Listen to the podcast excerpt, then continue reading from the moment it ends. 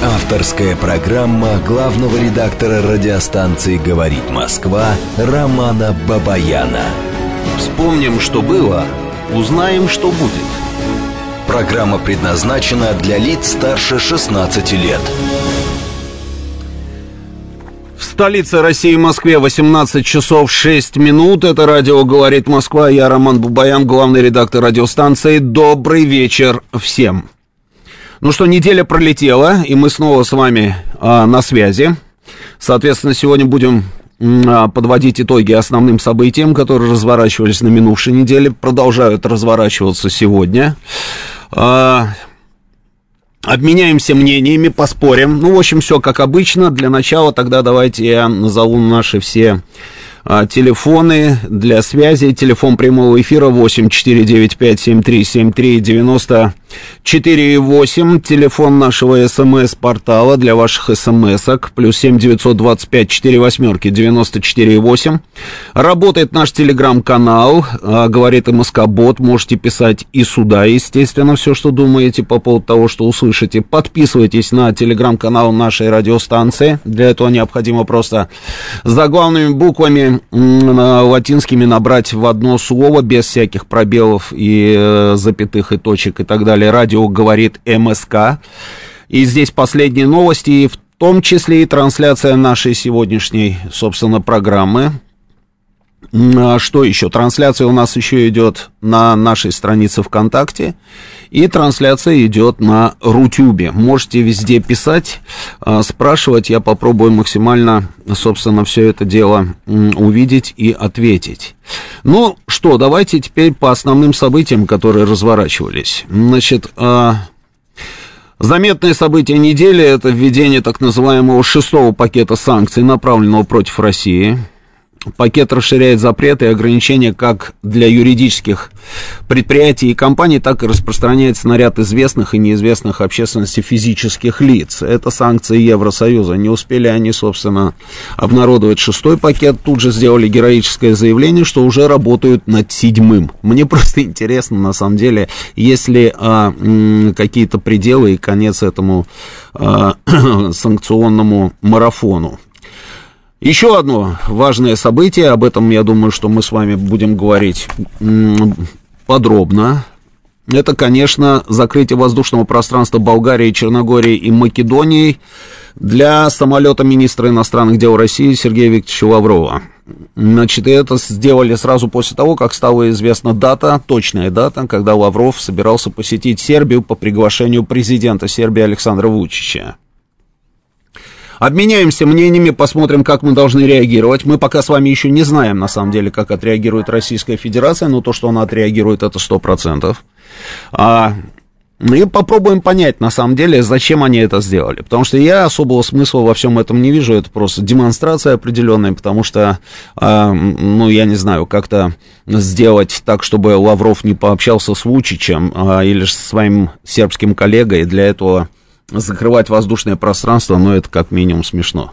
Идем дальше. С увеличением дальнобойности поставляемых западными странами на Украину вооружений Россия будет на соответствующую дистанцию отодвигать линию угроз от своих границ. Это заявление того же министра иностранных дел Лаврова.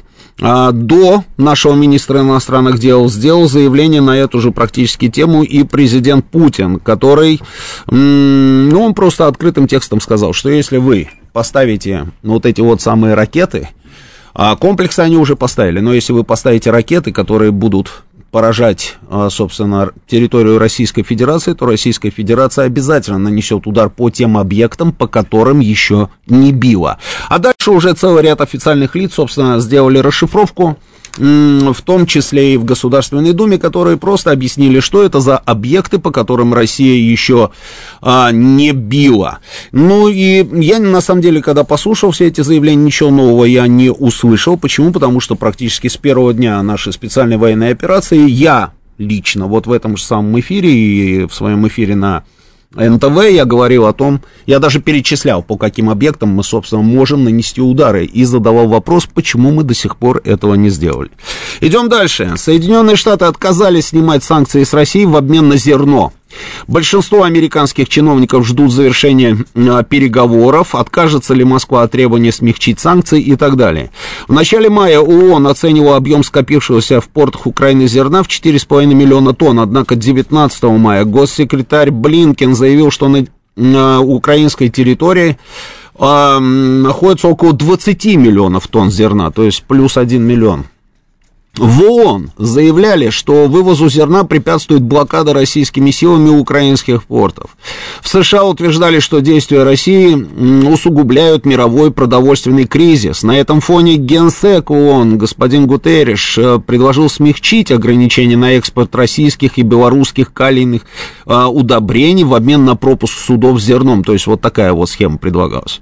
Москва, в свою очередь, заявляла, что к блокаде поставок зерна привели а, действия Запада, а в конце мая президент Путин во время своего разговора м, с итальянским премьером Марио Драги заявил, что Россия готова внести вклад в преодоление продовольственного кризиса, если с нее снимут политически мотивированные санкции. Об этом мы с вами достаточно подробно говорили неделю назад, обсуждая вот этот вот хитрый итальянский план а, урегулирования ситуации. Переговоры о возможности вывоза украинского зерна идут также с Турцией. Россия, Украина и Турция при содействии ООН выработали дорожную карту по осуществлению поставок. В ближайшее время будут обсуждать маршрут, страхование, обеспечение безопасности судов зерном и так далее.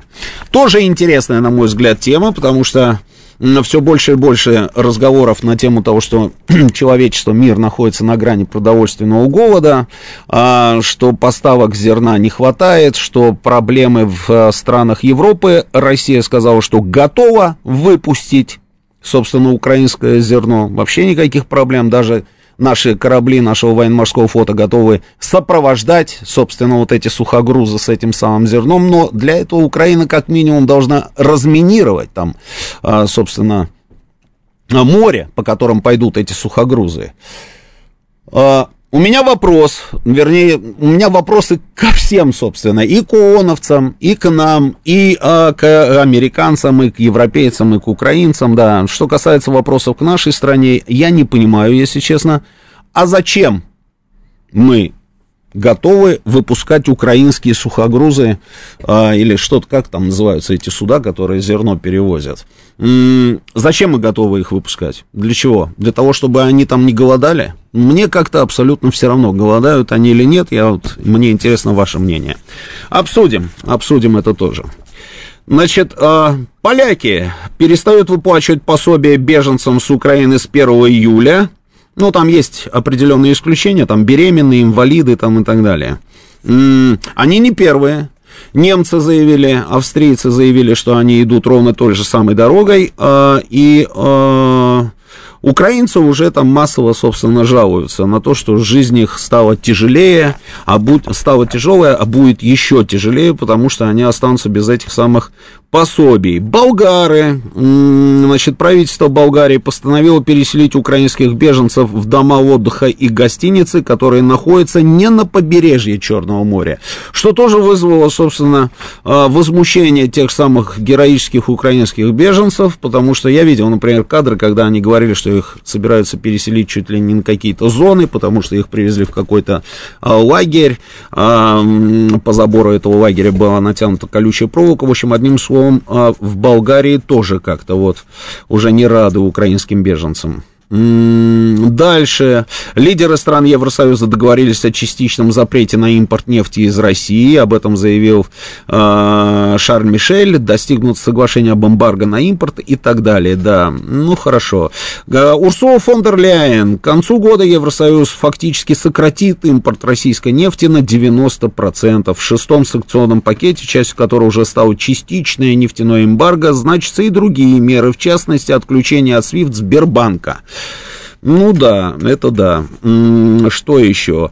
А, ЕС, опять же, вот та же самая Урсула фон дер Ляйен говорит, что ЕС будет финансировать восстановление Украины только в обмен на реформы. Слушайте, уже который год они говорят про эти самые реформы, а, но реформ нет и не будет. Хорошо.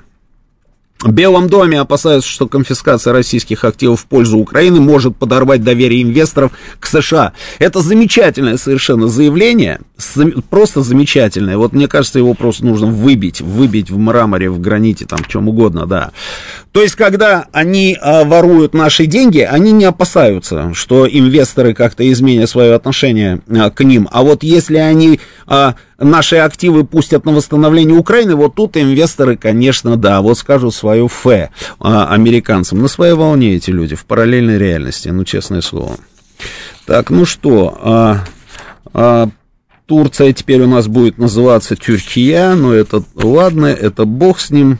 Ну, наверное, все. Да, и еще а, мы обязательно с вами поговорим про гибкость.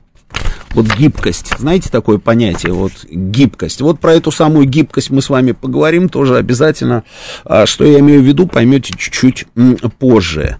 Значит, что касается вот эти первые две новости, которые я вам зачитал, да, это вот шестой пакет санкций, здесь все понятно, а вторая новость, я бы на самом деле ее назвал первой. Это то, что Черногория, Македония и а, Болгария не пропустили самолет Лаврова.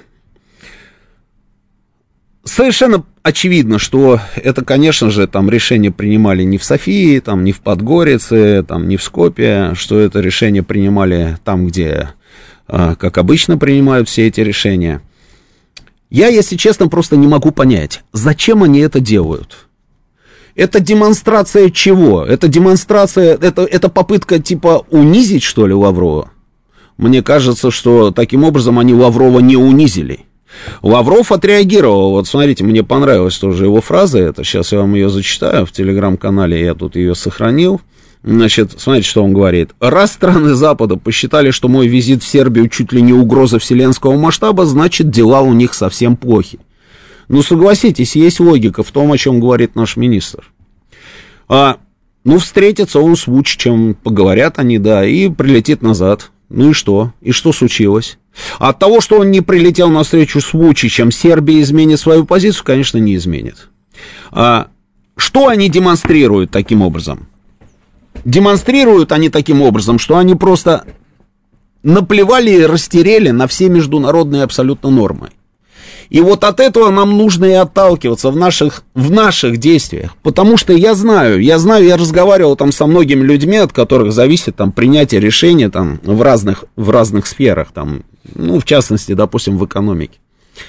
И а, они говорят каждый раз, что да, мы вот сталкиваемся вот с этим вот, а, по большому счету, беспределом с той стороны, а сами пытаемся себя вести, так, знаете, как-то все-таки, все-таки как-то по-интеллигентному, вот, а, так, чтобы не потерять репутацию. И у меня вопрос, вот я задаю им этот самый вопрос, я говорю, ну вот скажите, вы только что сами нам сказали, что они ведут себя вот таким вот образом, нарушая всевозможнейшие правила, законы, нормативы, контракты и так далее. И что вот это вот наша проблема а, в, в взаимоотношениях между нами, допустим, и европейцами. Я про Европу, да, даже не про Америку, потому что связи с Америкой у нас все-таки не такие тесные, допустим, как с теми же самыми европейцами. Я имею в виду экономику там, да, в первую очередь. И если а, вы говорите, что вот эти вот проблемы, которые у нас есть, а, собственно, с европейцами, это, скорее всего, а, ну, практически навсегда, вернее так, знаете, как звучала эта фраза, что эти проблемы будут уже решать, наверное, следующие поколения. Ну хорошо, хорошо. Но зачем тогда, собственно, а, я не знаю, вести себя вот так вот интеллигентно? Какую цель мы преследуем? Кому мы хотим свою интеллигентность продемонстрировать? Беспредельщикам, которые просто, вот я говорю, делают все, что хотят. Зачем тогда мы соблюдаем какие-то там а, правила?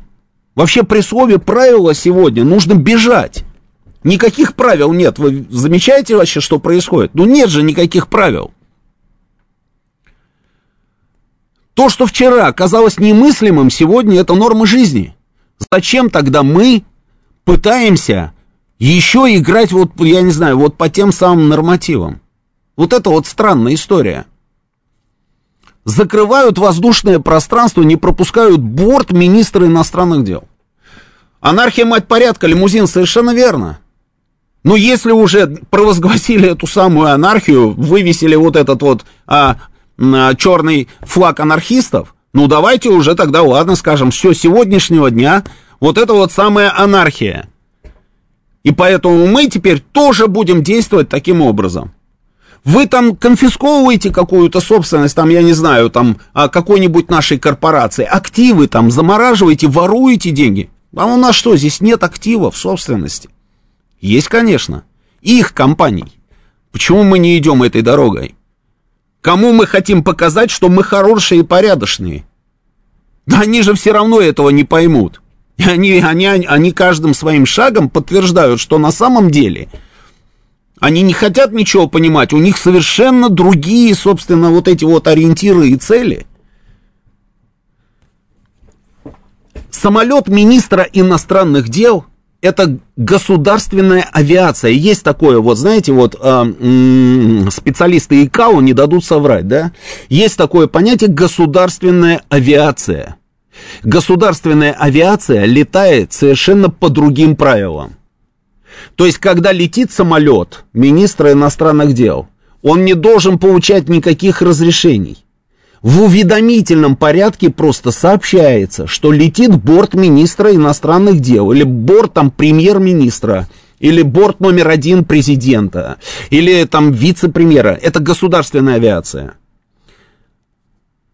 Разрешений никаких не, ну, не нужно. Просто самолет этот летит. Диспетчеры перехватывают этот самолет и передают ему друг другу, там, собственно, устанавливая ему коридор. Вот и все. Ну, здесь, собственно, вот, вот произошло то, что произошло. А, это не первый раз. Не первый раз. Хотя, знаете, вот я послушал там разных экспертов, и вот в том числе в нашем а, эфире, они говорили, никогда такого не было. Никогда раньше такого не было. Было такое? Как не было? Такое было. Вот когда случилась вся вот эта вот история э, с Качинским, помните, да, борт его разбился, и э, они вначале какое-то время там молчали-молчали, э, и я очень сильно удивлялся, и не только я, собственно, зная там поляков, да, и как у них все это дело работает, мы буквально через пять минут после того, как случилась эта катастрофа, ждали заявления от официальной Варшавы, что это на самом деле сделали мы. А, таких заявлений вначале не было, а потом они появились. То есть потом я уже успокоился, понял, что все нормально, да, и мир этот весь стабилен, да, ничего не меняется, да, поляки уже, собственно, а, сделали потом это заявление. И вот когда они сделали это заявление, они на какой-то промежуток времени закрыли свое воздушное пространство для нашей государственной авиации. Я это помню просто, вот поднимите там эту информацию, вряд ли я ошибаюсь. А, закрыли.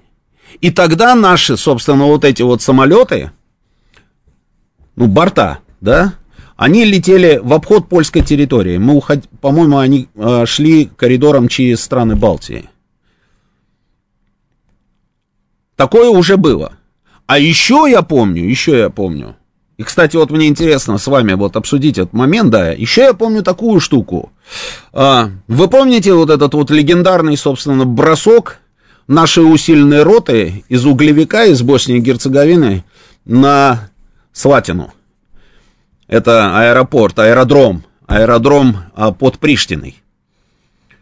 Ну, когда вот вся вот эта вот югославская история только разворачивалась, уже финальная, скажем так, ее часть, да, и вот наши десантники взяли, собственно, вот этот аэродром под контроль. И я помню, и я видел просто, как это происходило. Почему мы взяли этот аэродром? Потому что там диспетчерская вышка. Задумка наша была следующая. То есть мы должны были взять под контроль этот аэродром. А, выглядит это так. Я попробую вам, а, значит, описать всю эту историю. Вот представьте аэродром. К аэродрому идет дорога. Узенькая обычная дорога такая, знаете, вот как э, такая вот проселочная. Узкая дорога идет в сторону аэродрома вот ты идешь, допустим, со стороны Приштины, да, проезжаешь там э, Косово поле и сворачиваешь. И вот ты идешь, с левой стороны от тебя аэродром.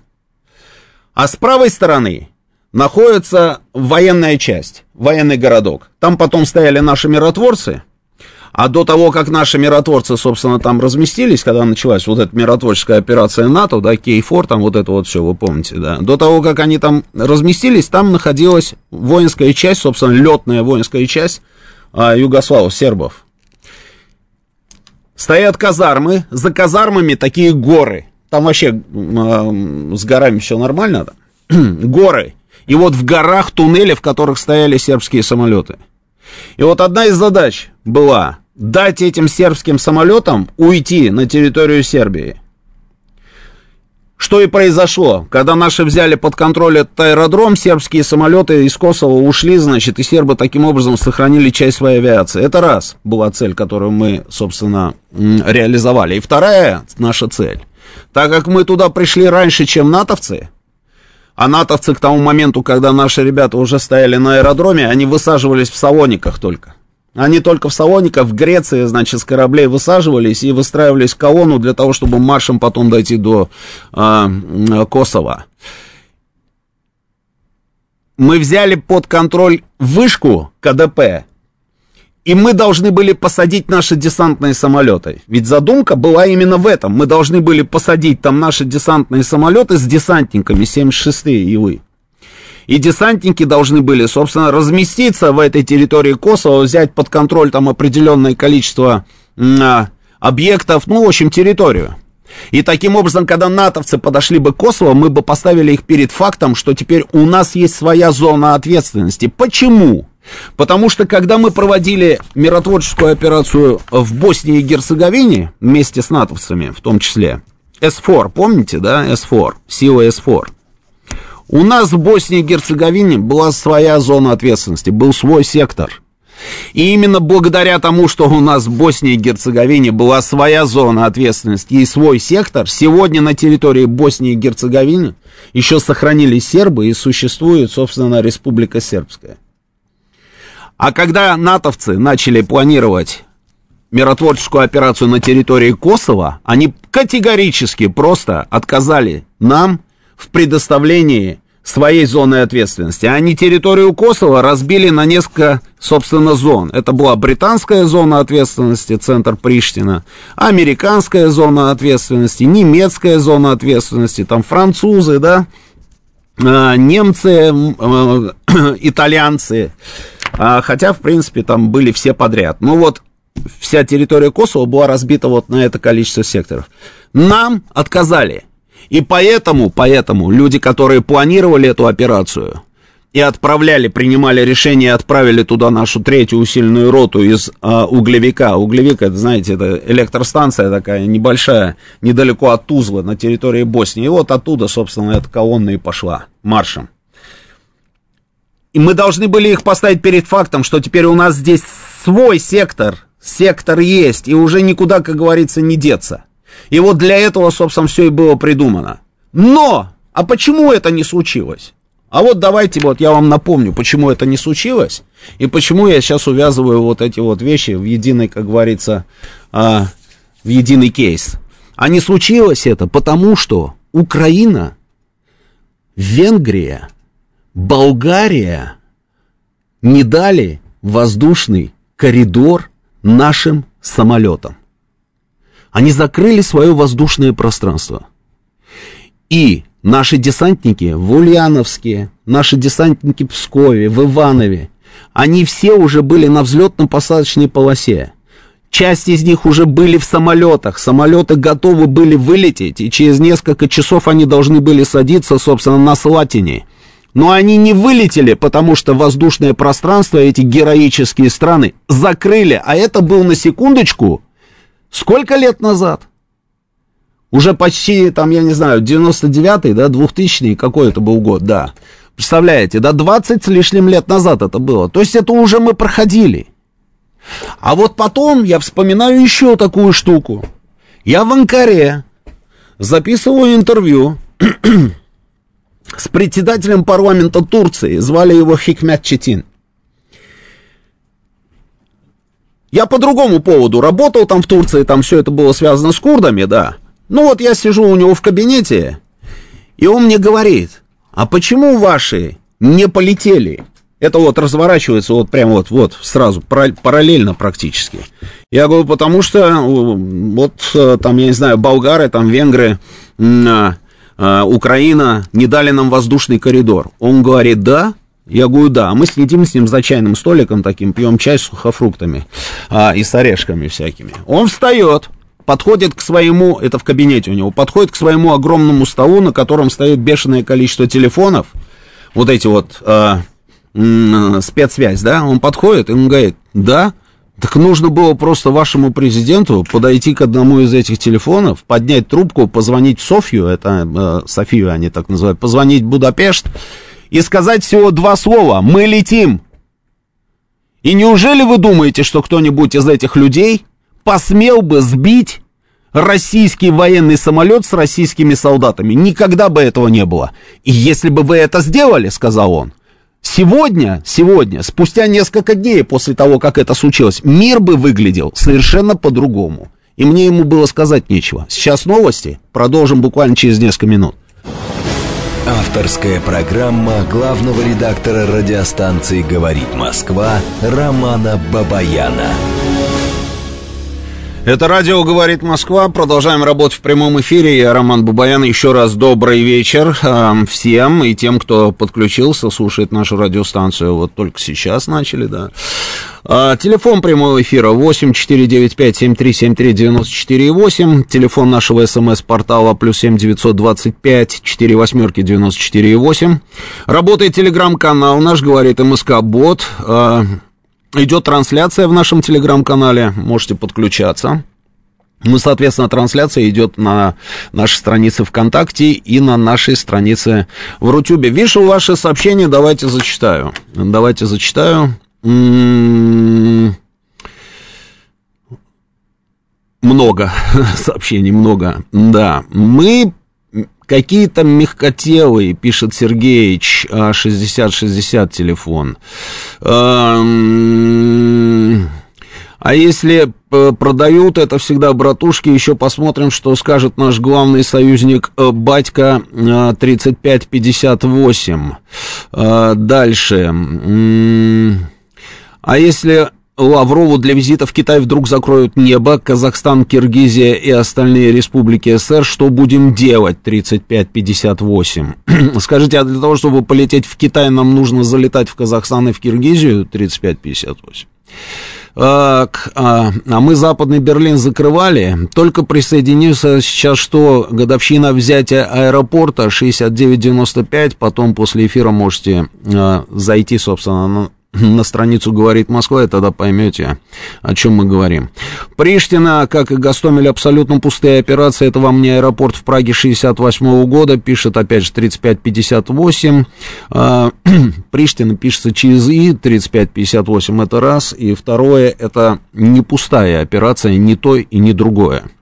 Просто нужно было видеть, как все это происходило, и тогда бы у вас не было бы сомнений на самом деле, что это была точно не пустая операция. Я никогда не забуду, во-первых, как сербы встречали нашу колонну, это раз, а во-вторых, была просто замечательная совершенно сцена, когда подъехал э, Land Rover с генералами, один американец, один англичанин, Майкл Джексон, там был такой человек, я на всю жизнь запомнил.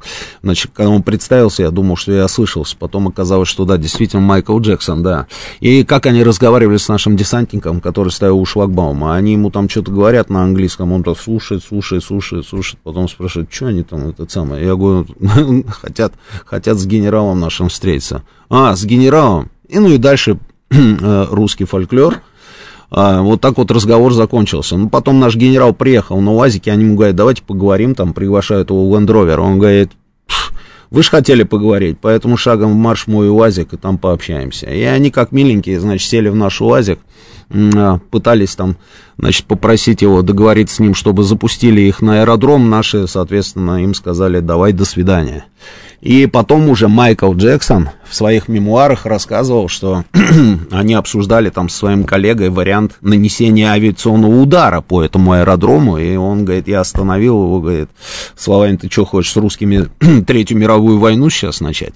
Другое дело, другое дело, что мы вынуждены были потом, собственно, уйти, ну, отдать аэродром, и они тут же посадили своих диспетчеров, тут же, значит, начали сажать натовские самолеты, и таким образом они начали перебрасывать вот эти вот силы так называемых миротворцев на территорию э, Косово. А почему? Потому что, ну вот потому что потому, воздушное пространство, да, о чем вот мне, собственно, и говорил председатель парламента э, Турции.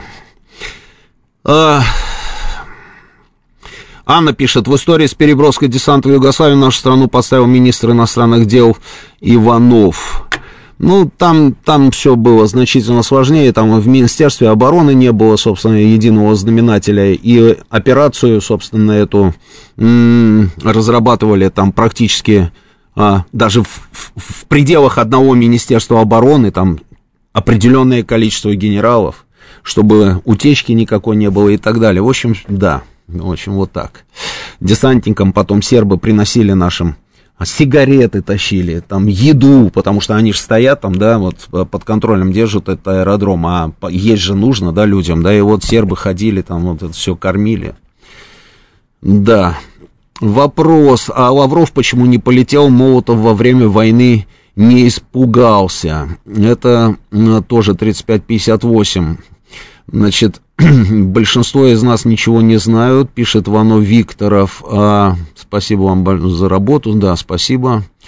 А, операция с захватом Слатины, пишет Павел, была частью более масштабной задумки, но тогдашний министр Игорь Иванов сдал все планы союзникам. Ну, вот мы про это говорили там по поводу этого плана, в чем был главный план. Ведь все закончилось чем? Тем, что мы не получили вот этот вот сектор – а в итоге, в итоге, как это происходит, механика потом наших, собственно, действий, да, наших миротворцев, у нас там было полторы тысячи солдат, да, а как все это происходило? По одному батальону у нас были, значит, а, подразделения наши размещены в каждом из этих вот секторов, да, там у немцев один батальон, у этих, у этих, у этих, у этих, там, да, мы в Косовом поле госпиталь там развернули. Но ерунда заключалась в чем? В том, что когда сербы, допустим, вот на моих глазах просто случай был, сербы прислали человека из одной деревни, в которой было 13 церквей. 13, это была уникальная деревня такая. И а, албанцы пошли, а, значит, у, у ЧК пошли на штурм этой деревни. Они сдерживают этих самых албанцев, дело в горах происходит. И несмотря на то, что у них, собственно, и мужиков там не очень много было, там и женщины там сопротивлялись, и дети с оружием, да, останавливали албанцев, они нашли одного мужика и отправили его гонцом и он приходит на КПП нашей части и говорит, вот они сейчас штурмуют, да, и вот нужно помочь. Наши готовы туда выдвинуться, но им не разрешает командование сектора. То есть для того, чтобы выдвинуться куда-то и что-то сделать, мы должны были получить, согласовать это выдвижение наших боевых групп, мы должны были это согласовать или с командованием немецкого сектора, или там э, британс, британского, американского и так далее, понимаешь? И вот получается, получается, я помню тогда президент Путин прилетал. Президент Путин прилетел туда, да, и вот он встречался и с личным составом, собственно, наших миротворцев, и с э, временной администрацией ООНовской, и с командованием K4. Он с ними со всеми поговорил там, да, а потом было принято решение о том, что снять оттуда наших миротворцев. Почему? Потому что в случае чего а в случае чего это что? То есть идет планомерное уничтожение сербов, а мы по большому счету защитить этих людей не можем. А изначально, собственно, в чем была идеология, философия нашего участия в этой операции? Мы должны были защитить именно сербов, точно так же, как мы это сделали в Боснии и Герцеговине. Но мы не могли, мы были связаны по рукам и ногам. И получается, что мы вроде как участвуем в этой операции, при этом сербов уничтожают, а завтра мы даже претензии никому не могли бы предъявить, потому что нам сказали бы, что это совместная операция. На секундочку, ребята, вы тоже участвовали в этой операции. Именно поэтому было принято решение наших десантников оттуда отозвали. Но что я хотел с вами обсудить, друзья? А как вы думаете, а вот если бы, допустим, наш министр иностранных дел взял бы и полетел? Ну что было бы? Что черногорцы сбили бы наш борт, что ли, с нашим министром? А болгары, может быть, сбили бы? Или македонцы бы сбили? Я вообще не уверен, что в Македонии есть какие-то системы, которые могли бы сбить, собственно, наш самолет. Или же вы допускаете, что обязательно это сделали бы? Потому что мы живем вот в это самое время, собственно, там, я не знаю, беспредела. Вот интересно, да?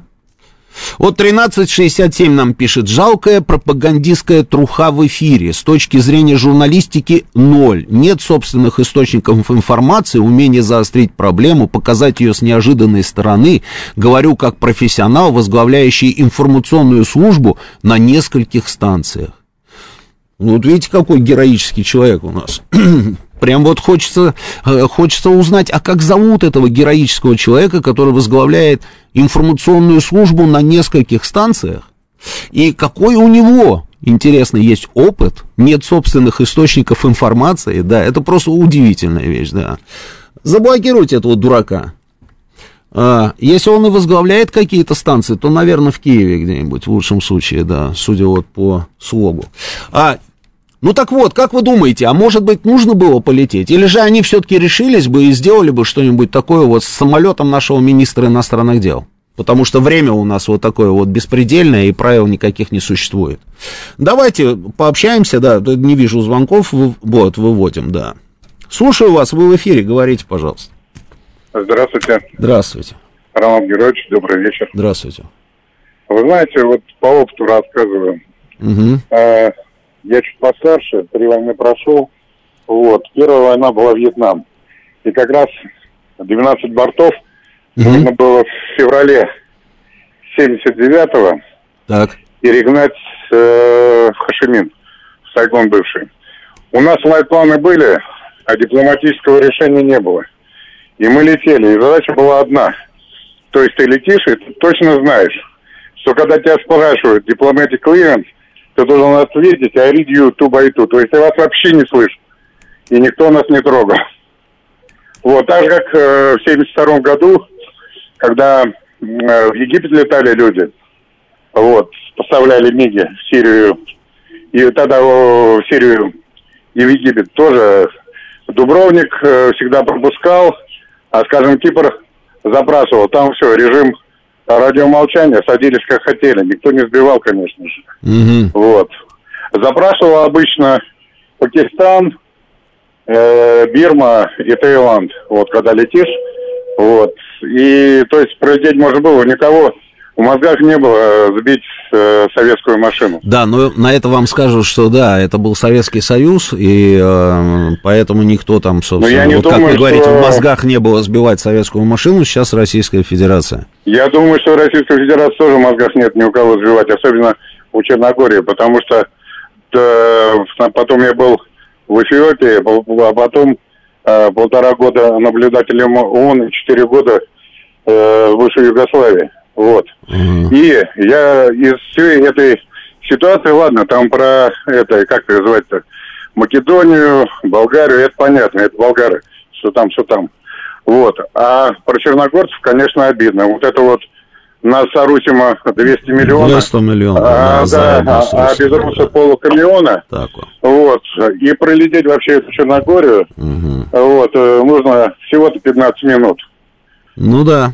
Ну да. Ну да, вот. То есть и... вы думаете, что нужно было все-таки попробовать рискнуть? Конечно, да? конечно. Ну не знаю, можно без Лаврова, но нужно было просто попробовать и все. Угу, вот. Угу. Это просто, ну я просто из своего опыта знаю. Я летал, и они все время дипломатик clearance, дипломатик clearance, а говоришь, а я вас не слышу, я not loud, not clear, все. И больше все забыл про них. Да, спасибо. Что они там просят? Спасибо. А, ну да, понятно, точка зрения понятна, да. И по поводу черногорцев тоже соглашусь, да, это, конечно, удивительная история. Это люди, которые вот нам рассказывали о том, что их 200 миллионов вместе с нами, да.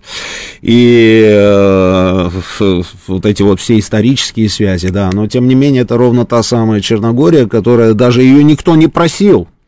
Никто не просил, она просто, как говорится, по собственной инициативе тут же, значит, присоединилась еще к тем первым санкциям в отношении Российской Федерации, это удивительно. Хотя, хотя, да, вот, э, собственно, благодаря там, тому, что наши очень любили отдыхать там в Черногории, Черногория и дышала более-менее. Да, следующий звонок, добрый вечер. Слушаю вас, говорите.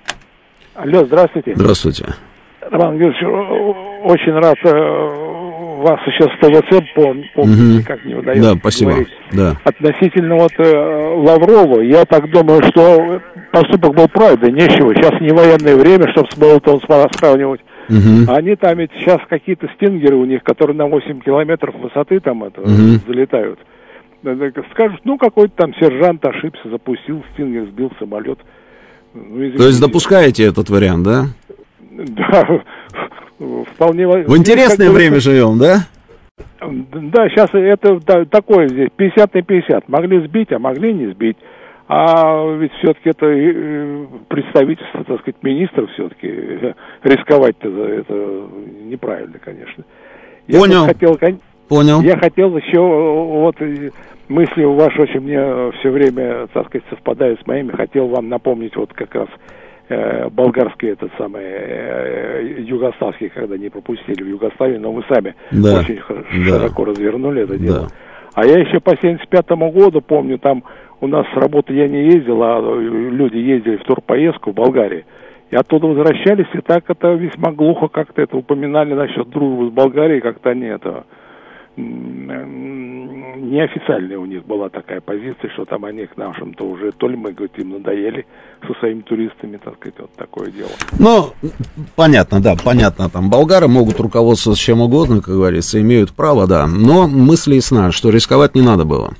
А, добрый вечер, э, спасибо за эфир, меня больше всего поражают наши дипломаты и эксперты, против нас вводят санкции, мы молчим, слабенько огрызаясь, по сути, а, Курская, Белгородская, Брянские области прилетают сюрпризы, опять молчание с нелепыми угрозами, а, самолет не пропустили, мы опять умылись, они пора пора ли перестать стучать ботинком по трибуне и дать такой ответ, чтобы кураторы происходящего на Западе уже не просто э, в постели, а обиделись.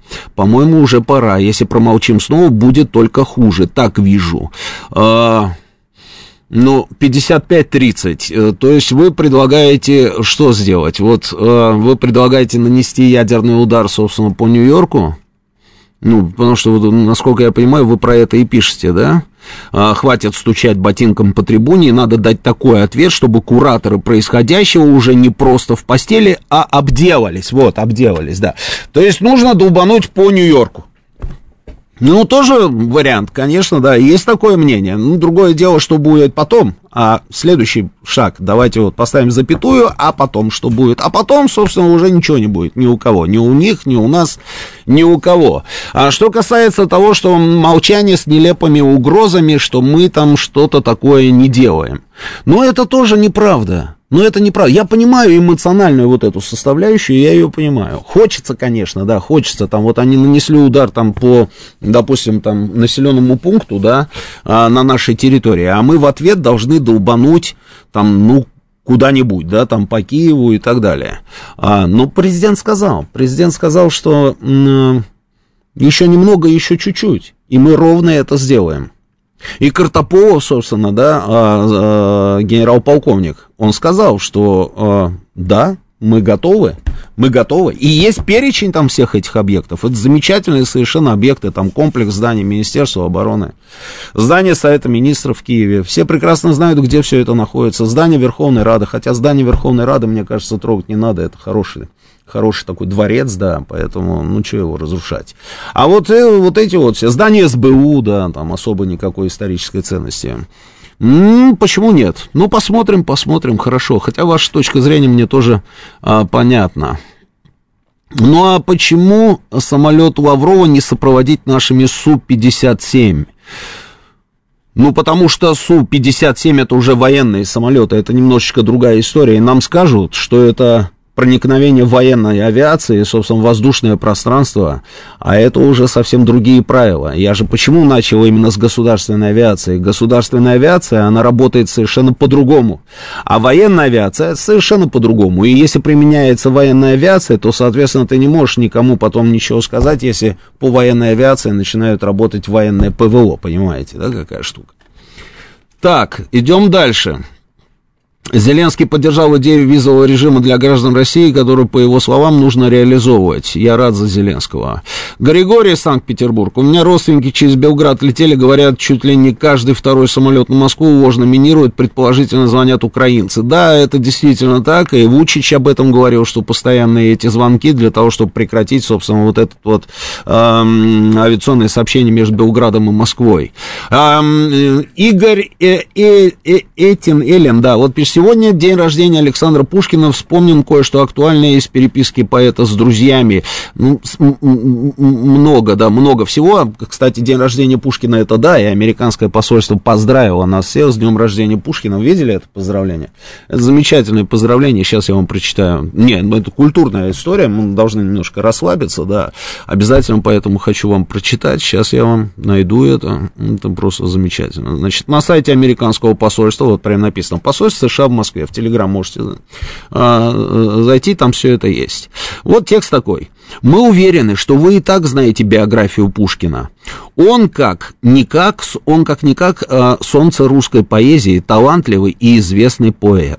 Но мы в Америке тоже не отстаем. Ставим памятник Пушкину на площади Вашингтона. Называем его именем Институт в Висконсине, галерею искусств в Нью-Мексико.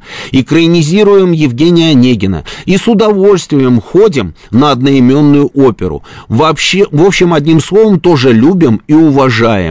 С днем рождения, Иван Сергеевич. Смешно, да? Ну, понимаете, какая штука? Я даже и не понял, на самом деле, про кого они. Потом я, а потом понял. Потом понял. Ну, Иван Сергеевич, так Иван Сергеевич. Ну, главное же не это, да, главное, что мы и так знаем, что вы его любите, но мы его тоже любим. С днем рождения, Иван Сергеевич. Господи, боже мой, в какое время мы живем? Следующий звонок, добрый вечер. Слушаю вас, а говорите, да. Да, добрый вечер. Георгий, Москва. Да, Георгий. Считаю, что правильно, что не полетели самолеты.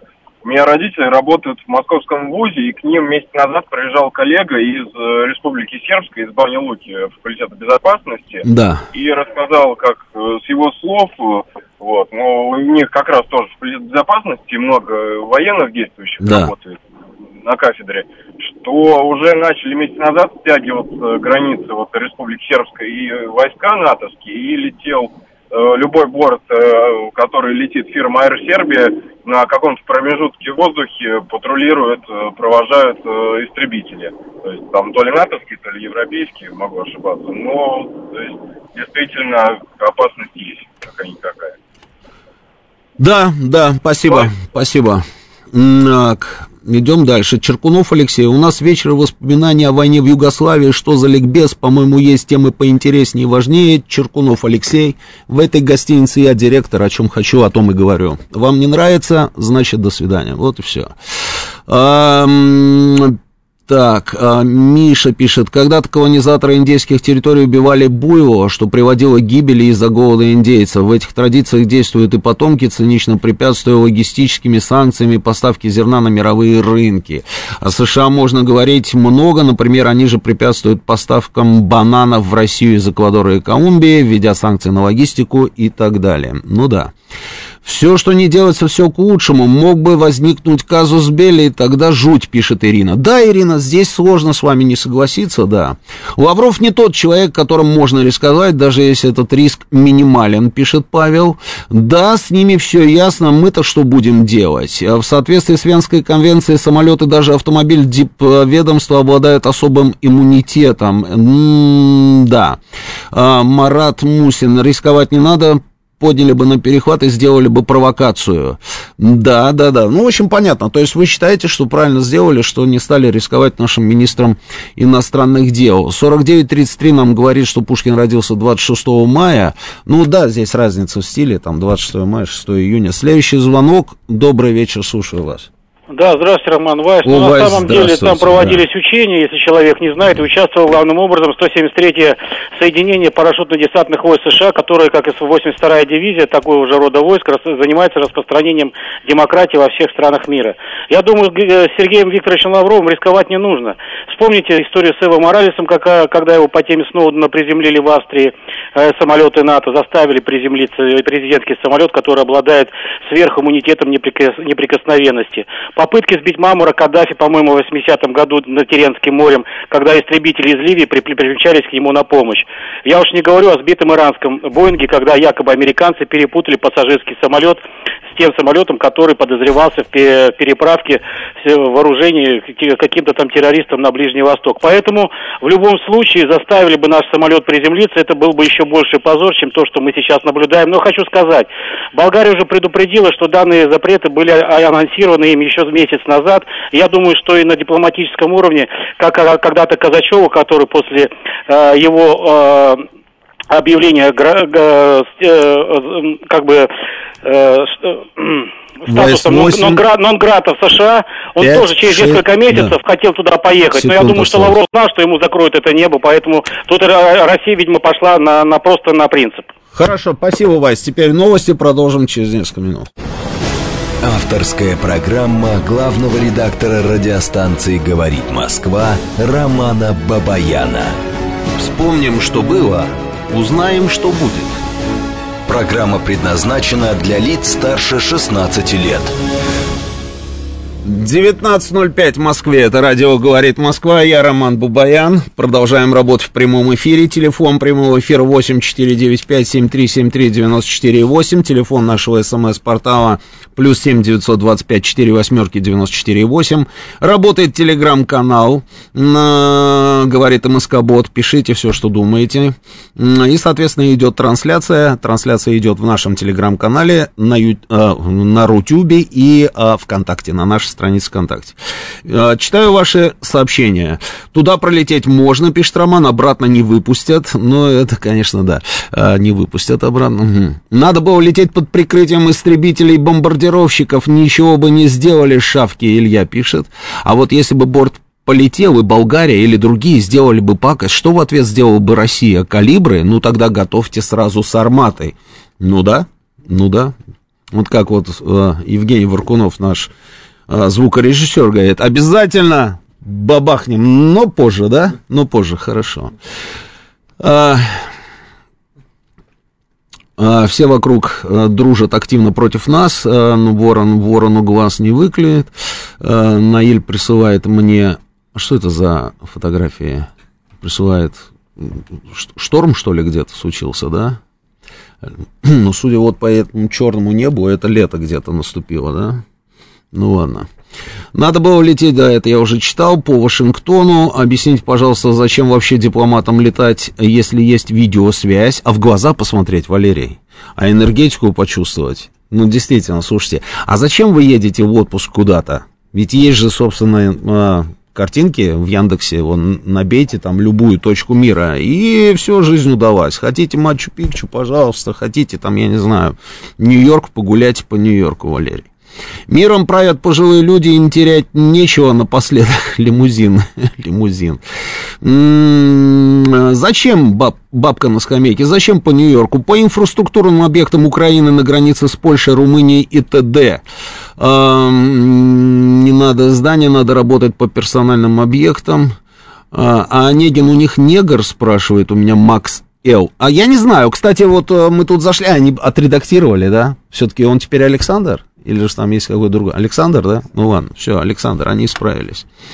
М-м, не удивлюсь, что попозже пиндосы переименуют памятник Пушкину в Навального, пишет Сергей. Кстати, я это же уже где-то видел. Вот в этой удивительной стране, да, по-моему, да, на Украине, да, я это видел, да. Они же памятник Пушкину а, в каком-то городе а, взяли, назвали теперь это не память, он там стоит Пушкин, да, а, а, а написано, что это Джо Дассен. Помните такой вот а, певец французский, отличный, кстати. Джо Дассен. Почему Джо Дассен? Кто сказал, что нужно написать именно Джо Дассен? Ну, они это сделали, да. Не знаю почему, да, но сделали. А, это, кстати, не спасло памятник, все равно снесли. То есть было подозрение у этих ребят там с бульдозерами, что что-то тут не то. Видят Джо Дассен написано, но вот смотрят на Пушкина похож. Решили от греха все-таки снять памятник. А, не полететь это тоже ход, не самый слабый. Вообще в лексикон нашего МИДа надо включить элементы богатого русского языка. Пусть наши западные партнеры в кавычках немного прифигеют, когда на их требования, угрозы и прочее наши будут отвечать, да пошел ты к такой-то матери. Интересно, к чему это приведет. Это я к тому, что с Лавровым или без Лаврова надо было тупо лететь прямо, а на предупреждение авиадиспетчеров ответить по-русски, не сбили бы кишка танка. Алексей, ну да, понятно всех тянет на подвиги. Хотя нет, не всех, 50 на 50, да. А, вот радуга, радуга, радуга это к счастью, да, я понял, почему нам присылают эти картинки. А... Ну, давайте поменяем тему, давайте а, посмотрим на то, что происходит у нас а, в зоне специальной военной операции. 100 дней прошло. Прошло 100 дней, вижу огромное количество публикаций одни, значит, говорят, что все пропало, потому что 100 дней, а мы до сих пор не взяли там Киев, там Харьков, а другие какие-то крупные города. А, видел публикации в разных живых журналах, которые потом обсуждают в телеге о том, что, ну, в общем, все очень плохо, что э, ничего у нас не получается, это все я видел. Вы знаете, о чем я подумал в тот момент? когда ты, ну, каждый мнит себя стратегом, это понятно, да, видя все издалека, да, бой издалека. А, просто, а какую цель преследуют люди, которые нам рассказывают, что все пропало, все пропало? И потом, а действительно ли все пропало? Ну, давайте вот так вот, просто, как говорится, для чистоты отношений попробуем разобраться. А как обстоят дела у нас в зоне специальной военной операции? Вообще, в принципе, на Украине. Как обстоят дела? А я вот вижу в телеграм-каналах, например, да, вот мне сообщают, там, украинские телеграм-каналы. Сейчас я вам прочитаю. Вот они мне говорят, украинские телеграм-каналы, что а, главнокомандующий вооруженными силами Украины Залужный внезап, внезапно глубоко озабочен ситуацией на фронте. Обстановка, по его информации, ухудшается с каждым днем. Отмечаются факты дезертирства и сдачи в плен. А Министерство обороны Украины предлагает с целью стабилизации обстановки на фронте предпринять, это цитата, немедленные мероприятия по дополнительной мобилизации граждан 62-2004 годов рождения. Вот я читаю это украинский телеграм-канал, вот, пожалуйста, да, вот, а, а, объективна оценка військовой ситуации у Донбассы, или у Донбассе, ну, в общем, вот как-то вот так это у них там все написано, да. То есть дополнительная мобилизация граждан 62 -го года рождения, 62 это на 5 лет старше меня, да, люди? Ну, ничего, так нормально. До 2004 -го. Ну, тоже пойдет. Но получается, что они, как говорится, уже... А, ну, это уже какая? Пятая по счету, да? Мобилизация. Ну, пятая по счету мобилизация. Параллельно с этим я вижу предложение господина Авакова. Вы же знаете, кто такой Аваков. Аваков говорит, что, слушайте, давайте уже законодательно утвердим, что а, человек, который не хочет, чтобы его мобилизовали, чтобы он платил 5000 долларов, и вопрос, чтобы был закрыт. То есть, а, какова должна быть вообще масштаба проблема, чтобы в момент, когда в стране идет война, а у них же война, да? Вот в момент, когда в стране идет война, разрешить за 5000 долларов, собственно, отмазываться от того, чтобы э, тебя не взяли на фронт. Это значит, что вот это вот самое дезертирство или побеги с территории Украины, они просто каких-то катастрофических масштабов, правильно? То есть это должно быть очень много людей, которые оттуда убегают. И, соответственно, ну, хоть, как говорится, да, э, хоть что-нибудь, как говорится, с них получить, да, там, хоть шерсти клок, там, по 5 тысяч собрать, потому что, а так они 5 тысяч кому-то платят, да, кто-то на карман себе кладет эти деньги, и они все равно соскакивают. Я тут видел замечательную тоже публикацию, парень один взял этот самый, э, преврат, этот, как, этот, замаскировался в чемодан. Вы видели это? В чемодан, да, для того, чтобы, собственно, покинуть территорию Украины. Это то, что происходит на Украине. Но у нас, у нас наблюдают люди за всем за этим и говорят, у нас все пропало, все пропало, мы ничего сделать не можем. Я написал в своем телеграм-канале тут пост. Подписывайтесь, кстати, на мой телеграм-канал, называется Роман Бабаян, так знаете, все очень просто. Роман Бабаян, все, телеграм-канал, подписывайтесь, да. И я написал пост. А, сейчас я вам его зачитаю. Может быть, я не прав. Но если я не прав, вы мне позвоните и об этом скажете. А, я подвожу такие вот, знаете, вот, ну, вот те итоги, которые есть, да, как говорится, которые можем пощупать руками. Мы освободили практически всю территорию Луганской Народной Республики. Остался Лисичанск. Большую часть Донецкой Народной Республики. Контролируем всю Херсонскую область. А это, на секундочку, 28,5 тысяч квадратных километров. Вот забей, пожалуйста, в Яндекс, посмотри, там, а, ну, я не знаю, площадь Владимирской области, там вот, Владимирская область, допустим, да. Просто я хочу понять, 28,5 тысяч квадратных километров Херсонская область, мы полностью ее контролируем. Мы контролируем две трети Запорожской области. Это около 20 тысяч квадратных километров. Вот-вот, вот, Владимирская область, да, все, дай-ка мне. Вот 29, практически то же самое, да. То есть 29 тысяч квадратных километров это Владимирская область, Херсонская 28,5. То есть они одинаковые. Вот мы контролируем Херсонскую область и 20 тысяч квадратных километров там, да, приблизительно Запорожской области, самой крупной в Европе атомной электростанции, которая будет включена в нашу энергосистему. Есть понимание, что это такое, да? Я надеюсь. Идем дальше. Ввели рубли, да, на этих территориях везде. Поменяли коды на плюс 7. Почему я об этом говорю? Ну, потому что мне кажется, что перспектива уже ясна, да? И, в принципе, ее никто не скрывает. Перспектива этих субъектов. И никто не скрывает, все говорят там, да, и руководители администрации, и не руководители администрации, все говорят о том, что там будут проведены референдумы там и так далее, и так далее, о вступлении в состав Российской Федерации. Идем дальше. А, Азовское море, по большому счету, наше внутреннее море, правильно я понимаю? Идем дальше. А, в Крыму больше никогда не будет засухи, потому что мы пустили воду по каналу в Крым.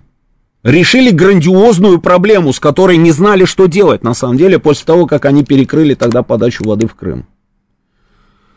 Идем дальше.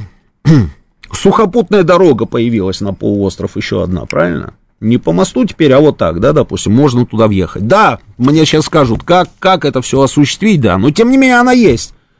Через какое-то время этой дорогой будут пользоваться. Идем дальше. За счет цен на энергоносители и новой системе платежей страна заработала рекордное количество валюты.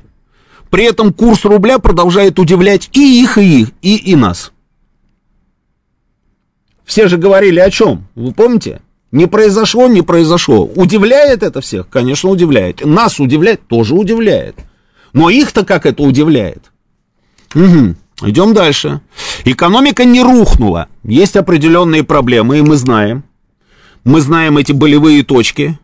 Эти проблемы есть, они, собственно, а, как говорится, а, такие, достаточно тяжелые. Я имею в виду в первую очередь там авиацию, там автомобилестроение, там частично там одно из трех направлений там по производству чипов и так далее. Эти проблемы есть, но экономика не рухнула.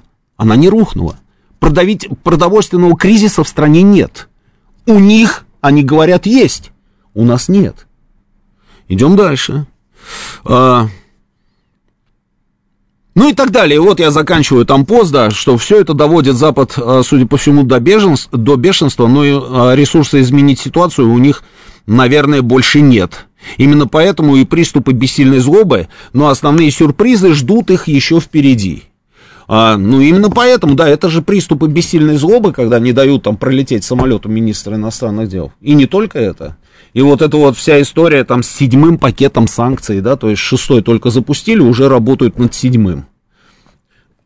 А вот эти заявления бесконечные там господина Барреля, а, который вроде бы должен отвечать там за дипломатию европейскую, а он говорит о том, что Евросоюз должен обзавестись армией.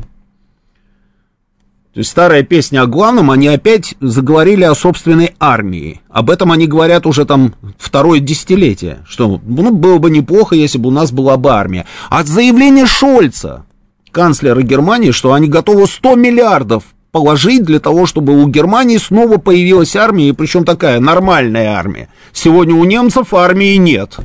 Сегодня там армии нет практически ни у кого, за исключением французов. Ну и британцы так, но они не в Евросоюзе. Вот это что? Это же последствия вот этих вот всех, собственно, взаимоотношений с нами, правильно? Да. И вот на фоне всего этого нам рассказывают, все пропало, все пропало. А в телеграм-канал заходишь, допустим, да, там, я не знаю, вот одни все пропало, а другие телеграм-каналы там публикуют. У нас там есть эти плены? Нет, я перебрасывал вам это видео? Нет, не перебрасывал. Не, это другое видео, да. Ну, лежат пленные, да, и, и давайте этот самый, там, типа, скажите слава, слава России, слава Бурятии. У меня есть это видео, я видео вам, видим, там не перебросил, да. Пленных становится все больше и больше.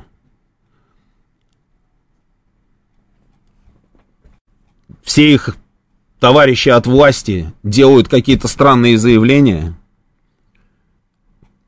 Теперь Северодонецк у них уже там становится Сталинградом. До этого был Мариуполь. Теперь они Северодонецк называют Сталинградом. Северодонецк взяли, Там в, в промзоне, насколько я понимаю, они еще там что-то делают.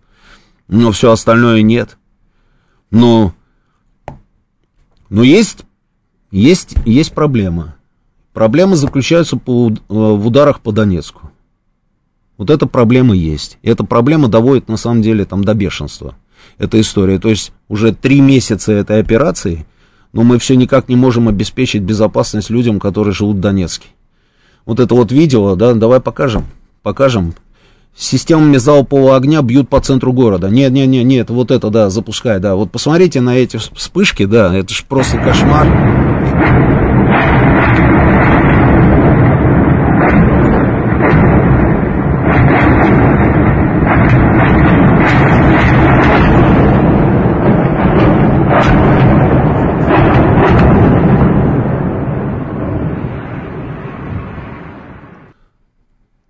Удар по огромному городу, прям по центру города. Причем бьют в то время, когда а, люди вроде как на улице, там, они знают, что еще никто не спит, там все на улицах, там гуляют и так далее, и так далее. Бьют по городу, убитые, раненые, все есть. Сто дней операции прошло, не можем пока, собственно, обеспечить безопасность Донецку. Есть проблема, есть проблема. Но говорить о том, что все пропало, это же другая крайность, разве нет? Еще одно видео, вот, которое я сейчас вам покажу, это тоже удивительная совершенно история. А, я когда посмотрел, я решил, что обязательно должен вам показать. А, вот посмотрите такой вот интересный сюжет. Да, запускай, запускай. Обратите внимание на полученные ранения в украинском плену. Э, удары по голове, шее грудной клетке были нанесены штык-ножом. Виктор – военнослужащий армии ДНР. Врачи говорят, то, что остался жив – чудо. Здесь три проникающих многооскольчатых выдавленных перелома э, с разрывом твердой мозговой оболочки, смещением костных отломков в полость черепа. Шрамы на его голове и теле оставили украинские военные, а конкретно вот этот субъект, Дмитрий Евган, позывной Саид, морпех из 36-й бригады ВСУ. Зашел товарищ, говорит, давай пошли пленного за Я зашел, нанес ему шесть ножевых ранений и вышел оттуда. Какие чувства испытывал, когда резал? Не могу описать. Тело вынесли через, получается, сутки. На следующие сутки, на вторые сутки вынесли медики, сказали, что он мертв. Посмотри направо.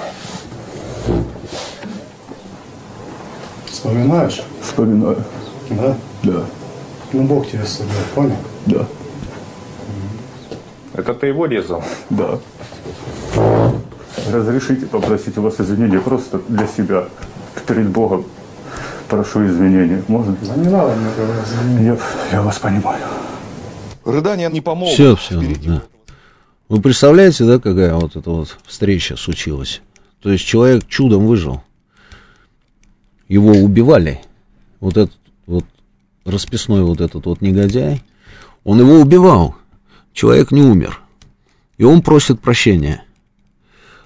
Тут просто очень хотел я вам показать, да, эту историю. Вот с этими людьми, собственно, мы там и воюем. Вот с этими людьми. А... И удары по Донецку. Вот это вот, конечно,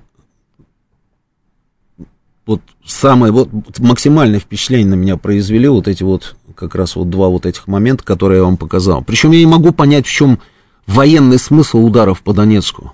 Нет же никакого военного смысла, да?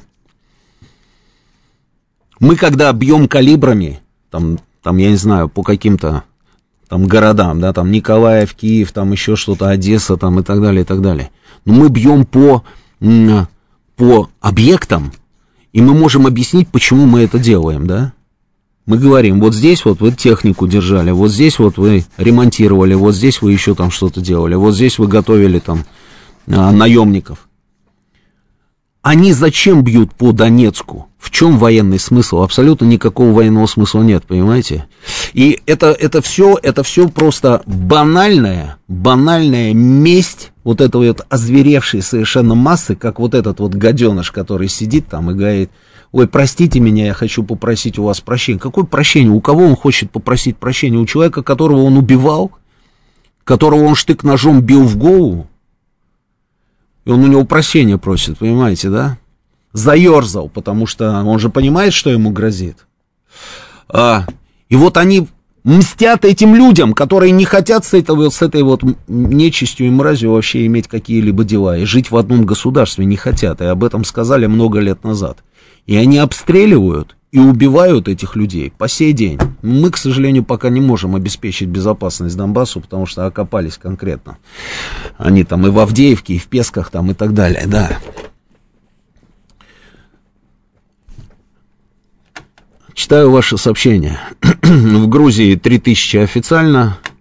А есть ли какие-то гарантии, что заплатишь 5000, а тебя через месяц не заберут на фронт? Конечно, нет, Виталий, никаких гарантий. На Украине какие могут быть гарантии? Там как раз ровно так и будет. 5000 заплатят, и на следующий день его загребут. А, максимально денег хотят выжать из ситуации.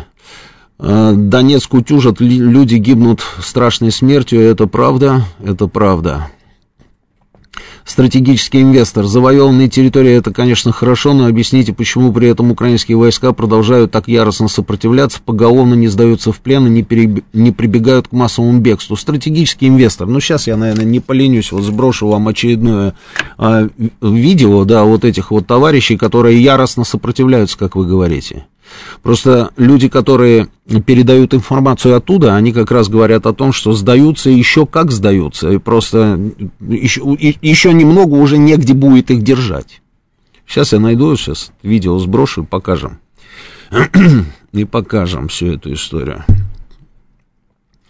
Героические бойцы. Так, ну давайте послушаю вас, да, добрый вечер. Добрый вечер. Слушаю, говорите. Алло, приветствую. Да, здравствуйте. Ярослав, Москва. Да, Ярослав. Что касаемо данного мнения по этой всей ситуации. Угу. Ну что, все а, пропало, да? Да нет, на самом деле не пропало. Единственное, что а, есть боязнь железного занавеса. Э, все идет к Северной Корее. Там. вот. Но терпеть это было невозможно. То есть э, сколько можно утирать ноги от нашу страну. Вот он вот, пришел ответ. Самое главное, что у нас есть ресурсы, которыми мы можем прикрыться, mm-hmm. а не этот странный доллар, который а, по факту рано или поздно лопнет, как мыльный пузырь. Вот. Еще так, такой момент, вот недавно работал в гражданской авиации, недавно летели в Турцию, mm-hmm. и над Грузией э, по индикации приборов э, за нами явно следил истребитель, то есть грузины подняли истребитель, немножко сопроводили нас, вот, как прошли на территорию и дальше, собственно, он ушел уже в свою куда-то там зону. Ситуация напряженная, но, конечно, надеемся на лучшее. Обидно, Спасибо. Что... Спасибо. Да. Спасибо. А, у меня здесь в, а, в пятницу был эфир, в пятницу, и а, в студии у меня был греческий журналист. Отличный парень, я его знаю давно и неоднократно, собственно, он у меня присутствовал в качестве эксперта там на эфире, еще там а, в праве голоса, да. И он недавно прилетел оттуда. Причем он, знаете как, а, он один из тех немногих людей, которые доносят реальную ситуацию и а, рассказывает о том, что действительно происходит, и почему началась эта специальная военная операция, и что происходило на Донбассе, там, начиная с 2014 года, и что вообще, в принципе, происходило на Украине, там, начиная с 2014 года, да, он, он один из нескольких людей, которые могут прорваться в информационном пространстве греческом, то есть а, везде все блокируют, а он там на своем каком-то маленьком этом телевизионном канале все время там вот это все дело рассказывает, показывает и так далее. Неоднократно ездил он э, э, и в Донецк, там, и в Луганск, э, общался с людьми, да, я вижу, да, что новости скоро. И я очень хотел, чтобы он у меня в студии, собственно, там, да, рассказал о том, что думают греки. Потому что что думают немцы, там, поляки, там, нам периодически там рассказывают другие там эксперты. А мне было интересно, что, будут, что думают греки. Он пришел, рассказал, да, о том, какая вот там ситуация и все. И знаете, что интересно? И он мне сказал, говорит, что, ну, с другой стороны, было бы неплохо, было бы неплохо, если бы Россия, ну, вот проявила бы гибкость. Гибкость. А, давайте вот сейчас на новости уйдем а потом продолжим через несколько минут, и вот я вам расскажу там вот про эту самую гибкость. И мы с вами обсудим, как мы ее должны проявлять. Сейчас новости. Авторская программа главного редактора радиостанции «Говорит Москва» Романа Бабаяна. 19.35 в Москве, это радио «Говорит Москва». Продолжаем работу в прямом эфире. Я Роман Бабаян, главный редактор радиостанции. Телефон нашего прямого эфира 8495-7373-94-8. Телефон нашего СМС-портала для ваших СМСок плюс 7 925 4 восьмерки 94 и 8. Работает наш телеграм-канал «Говорит МСК Бот». Подписывайтесь на наш телеграм-канал, набирайте радио «Говорит МСК» и э, получите самые свежие проверенные новости. Здесь же в телеграм-канале идет и трансляция. Пожалуйста, нашей программы можете заходить на трансляцию и смотреть. Трансляция идет еще на Рутюбе и на нашей э, странице ВКонтакте. Читаю сообщение. Э, военный смысл тоже есть, имеются в виду удары по Донецку, тотально запугивают население, чтобы не сотрудничали с Россией, подрывают моральный дух и т.д. и т.п. Нет, я с вами не согласен, Георгий, никакого военного смысла нет. С 2014 года они там запугивали население, обстреливали Донецк, а результат знаете, какой они получили? Да их там просто ненавидят всех. Вот и все. И поэтому они предпочитают попадать в плен нашим подразделениям, а вот донецкая милиция вот как-то не очень, понимаете, какая штука. А почему? Да потому что там знают их, как облупленных, и прекрасно, собственно, знают, что с ними делать, одним словом, да. Олег К. нам пишет, нужна принудительная эвакуация из Донецка, оставить только тех, кто обеспечивает непрерывные циклы. Олег, как вы себе это представляете? Население Донецка, забей, посмотри вот прямо сейчас. Оно, конечно, уменьшилось, но тем не менее. Принудительная эвакуация из Донецка. Ну, это просто, во-первых, невозможно. А, да и делать этого не надо. Нужно просто сделать так, чтобы до Донецка они не добивали. Вот 905 тысяч 364 человека на 21 год. Ну, предположим, сейчас стало меньше. Но, тем не менее, масштаб вы поняли. У нас в Приднестровье 36,5 тысяч беженцев из Украины, пишет Константин Нарвы. Константин, с Украины. А нормально себя чувствуют, очень благодарны за прием, для нас они как наши. Ну, хорошо, хорошо, это прекрасно. Так, э, скорее всего, действуют под наркотиками.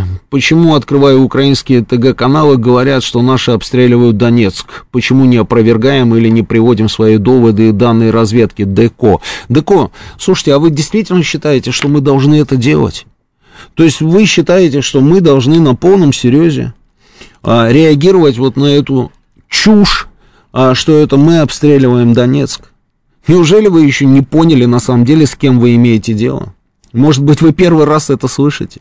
Может быть, вы до этого ничего такого не слышали от этих товарищей, что это мы сами по себе стреляем, что это кондиционеры взрываются, что это не боевые самолеты работают. И вы предлагаете нам, собственно, на это реагировать? Нет, конечно. Ну так вот, греку. Сергей Алексеевич видел ваш звонок, да, давайте поговорим, да, и потом я про грека. Поехали, добрый вечер еще, Роман. Да, здравствуйте. Вот 100 дней, да? Все планы Вашингтона относительно Украины провалены, и они ничего сделать не могут и не сделают уже. Они только уже начинают нервничать. За последние дни особенно, я так с карандашом посчитал, количество уничтоженных военных объектов личного состава увеличилось где-то на 20%. Вот потери ВСУ на 25 марта, это официально объявлено, было убито 14 тысяч. Уже на 29 мая по этому каналу «Звезда», это учредитель Минобороны, там было сказано, что уже безвозвратные потери более 30 тысяч человек у ВСУ. Я, правда, считаю, что эта цифра занижена. Э, мне кажется, что там не менее уже 50 тысяч. Сергей Алексеевич, более... я, я почти убежден в этом, потому что если, бы, если бы было бы по-другому, то не было бы вот этой уже, там, я не знаю, 26-й волны а, мобилизации. Да. И причем вот Иван Поддубный, э, который приехал оттуда, он передал-то интересные данные. Наверное, все-таки Евгений, я так думаю. Ну, да, ладно, фу, да. виноват, Евгений. Ну, Иван да. тоже хорошо, да. Евгений. Да. Вот, значит, на участке в 30 метров лежало 60 трупов ВСУ. Да. То есть он говорит, потери не просто потери, они просто огромные. Поэтому цифра 50 тысяч, это так мы с вами, знаете, там страшные цифры. Количество наемников уменьшилось в два раза, э, в начале этой операции передали где-то э, где-то в конце марта было 600 объявили официально уничтожены их. А количество уже уменьшилось с 7,5 тысяч до 3,5 тысяч. Ну и проблема, которую вы сказали, она, конечно, остается, к сожалению. Вот эта потеря Донбасса, э, гибнут люди, да. И вот эти заявления, конечно, нашего руководства, что если они поставят хаммерсы э, с дальностью полета ракеты более там 300 километров, там есть такие ракеты, и 500 километров будут добивать, то мы вроде будем бить по объектам, по которым мы еще не, не наносили удары. Ну а если они не будут бить по нашей территории, тогда что? А мне кажется, Сергей Алексеевич, э, зная, как обычно происходит, я бы очень сильно сейчас напрягся бы, э, если был бы на месте вот этих вот людей в Киеве.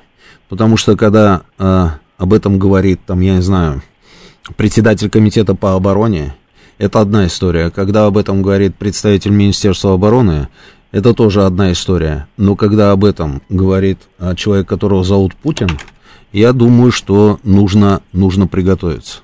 Да, да, я тоже думаю, что сейчас что-то будет. Тем более и Медведев, и Путин сказали в одном направлении.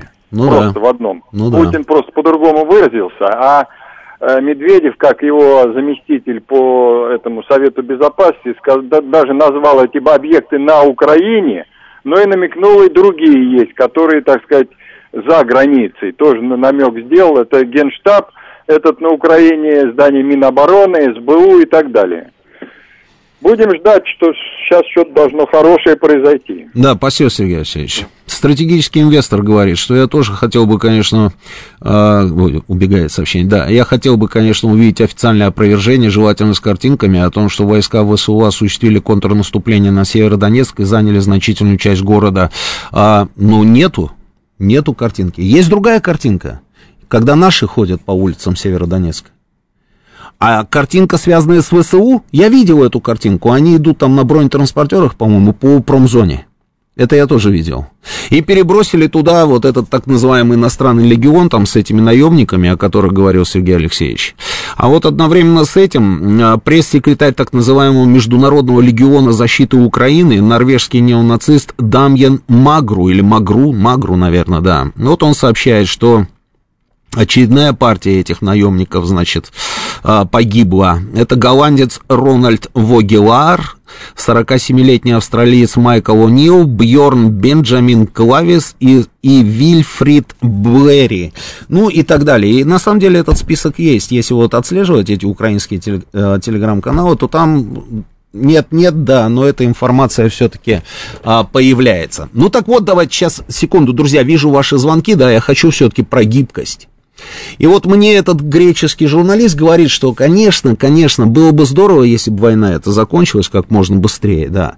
Но Россия, наверное, все-таки должна вот как-то вот проявить гибкость. Я, когда слышу слово гибкость,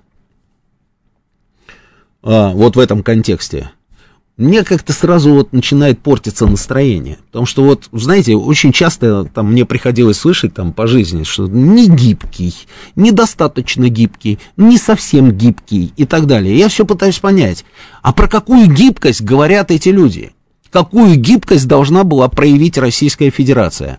И а, вот послушайте мои соображения, мой спич, собственно, на тему этой самой гибкости, и потом мы с вами обсудим. Давай запускай. Что касается а, гибкости, вот этой самой гибкости России, вот все ждут, да, вот про которую вот вы говорите, гибкости какой-то от России, да. Я все пытаюсь понять, а как должна выглядеть эта самая гибкость?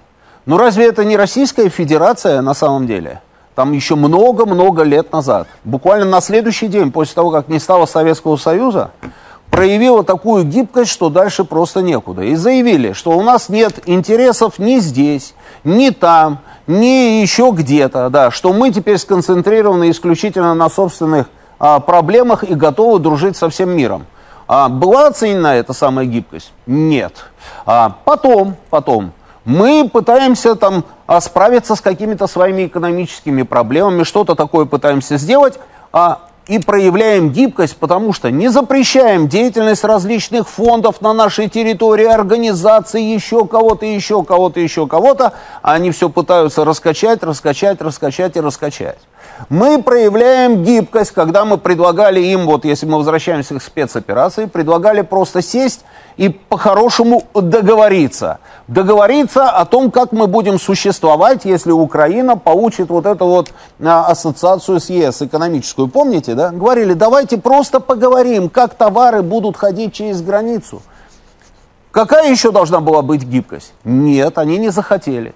Потом на протяжении, там уже начиная с 2014 года, после этого переворота на Украине, мы проявляли гибкость и говорили, давайте попробуем остановить вот этот вот весь ужас, который происходит, и начнем потихонечку, потихонечку выполнять Минские соглашения, и мы проследим за тем, чтобы народные республики не отклонялись, не уходили ни влево, ни вправо, но вы тоже, собственно, сделайте так, чтобы Киев что-то сделал. Это была не гибкость разве? Восемь лет мы проявляли гибкость по этому направлению. Сейчас мы попытались с ними опять договориться, говорили, давайте попробуем договориться. Целый перечень наших требований на могли бы хотя бы хоть с какими-то согласиться. Сказали нет. А гибкость была еще какая? Хотя мы уже прекрасно понимали, собственно, куда дует ветер и к чему все идет. И сейчас мы проявляем гибкость каждый день. Мы говорим, да, пожалуйста, мы открыты к переговорам, но при этом мы хотим понять, о чем нужно, собственно, договариваться. Пусть Украина, наконец, попробует разобраться, к чему она хочет прийти и как она собирается дальше жить, и мы готовы с ними это дело обсуждать. Это разве не гибкость? Конечно, это гибкость. Мы сейчас говорим по поводу а, того, что референдумы будут проводиться. Референдумы, на секундочку, это разве не гибкость? Конечно, гибкость. Хотя могли бы сказать, нет, там, где стоит наша армия, это территория Российской Федерации, и никаких референдумов здесь быть не может. Нет, мы говорим, будут референдумы. Кстати, по поводу вот этих всех областей, это же прекрасно на самом деле. Вся Херсонская область за, а, собственно, под контролем у нас. А это достаточно большая территория, соизмеримая с Владимирской областью Российской Федерации. Запорожье практически там на две трети под нашим контролем. Донецкая республика, ну не вся освобождена, но в процессе освобождения это огромные территории. Луганская практически на 100% освобождена, за исключением там нескольких населенных пунктов. Крым получает воду, засухи в Крыму просто быть больше не может. Сухопутная дорога на Крым есть? Есть. Прекрасная история. Но, мне кажется, неплохие такие результаты. И несмотря на все на это, мы продолжаем им говорить, что давайте попробуем все-таки договориться, давайте не будем доводить мир до третьей а, мировой войны, там, до ядерной катастрофы. Ну какая еще должна быть гибкость? Вот когда они поймут, что вот эту вот гибкость нужно уже оценить и действительно сделать шаги навстречу Российской Федерации, вот тогда все заживем счастливо. Но что-то мне подсказывает, что это произойдет не скоро. Встречаемся ровно через неделю Убирай. Вот как-то так. Как вы считаете, я прав или нет? Может, я что-то упустил? Может быть, я где-то там как-то неправильно что-то понимаю? Может быть, действительно не надо, собственно, а, вспоминать то, что мы предлагали, а нужно вот здесь и сейчас там проявить, там, я не знаю, еще какую-нибудь вот эту самую гибкость, да. И, может быть, не надо ждать даже от них, чтобы они там что-то оценили. Может быть, я не прав. Ну, давайте вот, давайте поговорим на эту тему. Да, Михаил Иванович, слушаю вас внимательно говорить. Добрый вечер. Добрый. Здравствуйте. Знаете, насчет гибкости этого я вспоминаю исторические факты. Это 812 год, когда Наполеон уже был под Москвой. Он несколько раз предлагал Александру пойти на переговоры нашему царю-батюшке. Тот не шел ни на какие переговоры. Я думаю, из истории вы это знаете. Но, то есть, а, если мы перевернем это, значит, Наполеон, с Наполеоном мы должны были пойти на переговоры? А, аналогия. Следующая. Роман Георгиевич, если у вас есть инсайдерская информация, э, рассказали бы, может быть, я прослушал, об этом уже говорили, извините тогда, насчет э, гибели четвертого генерала нашего этого Кутузова. Генерал – это первичное звание в войсках, в действующих войсках. Это комдив – первое генеральское звание, должность в войсках. Я не говорю про... Я понял, понял. Генерал-майор, да. командир дивизии, я да. понял, да. Командир mm. дивизии. Так это что, э, командир дивизии погиб? КП, командиры дивизии, даже при наступлении, 15-20 километров от линии фронта на заглубленном командном пункте. Как командир генерал может, и это уже четвертый погибший генерал. И еще самое последнее, Роман Георгиевич, вот очень часто задают вопрос, а как это так, вот э, быстро операцию, куда быстрее? Я помню 25 числа, по-моему, сразу после начала операции, во всех средствах информации, в том числе представитель генерального штаба, декларировал, что все идет по графику. Я тогда возмущался и все не мог понять, что это за график в войсках. Я ни разу план я знаю. График перемещения я знаю. Но войсковая операция по графику это что-то немыслимое. А, даже фразеология. А 25 числа февраля, когда нашему президенту задали вопрос, вот это за 25-е, по-моему, вот маленькое интервью его было, насколько это рассчитана специальная операция, он ответил точно так же, как по Сирии. На неделю, ну максимум на две. Это Я кто думаю, это? Путин говорил на неделю максимум да. на две? Да. У, найдите мне это выражение, это заявление Посма- Путина. Посмотрите. От Посмотрю обязательно. Числа. Сейчас посмотрим, да. Сейчас посмотрим. Да. Михаил Иванович, я понял, да, спасибо. Значит, что касается наших переговоров с, с Наполеоном. Нет, совсем нет. Совсем нет. Наполеон стоял под Москвой, мы зачем должны были идти с ним на переговоры? Но здесь же речь не об этом. Речь идет о том, что это мы должны там с кем-то там а, о чем-то там договариваться, проявляя эту самую гибкость. А мы это уже неоднократно делали и делали это годами. Что касается генерала Кутузова Романа. А, будет Александр Сладков в военном курьере, обязательно задайте ему этот вопрос он лично его знает, и он с ним а, неоднократно общался, он вам расскажет про этого человека. Почему а, так получилось? Вот получилось, потому, вот случилось это, да, случилось. А, трагедия, да, это плохо. Это плохо, генерал армии ДНР погиб. Но при этом, вы знаете, а, вот у наши офицеры ведут за собой солдат в атаку.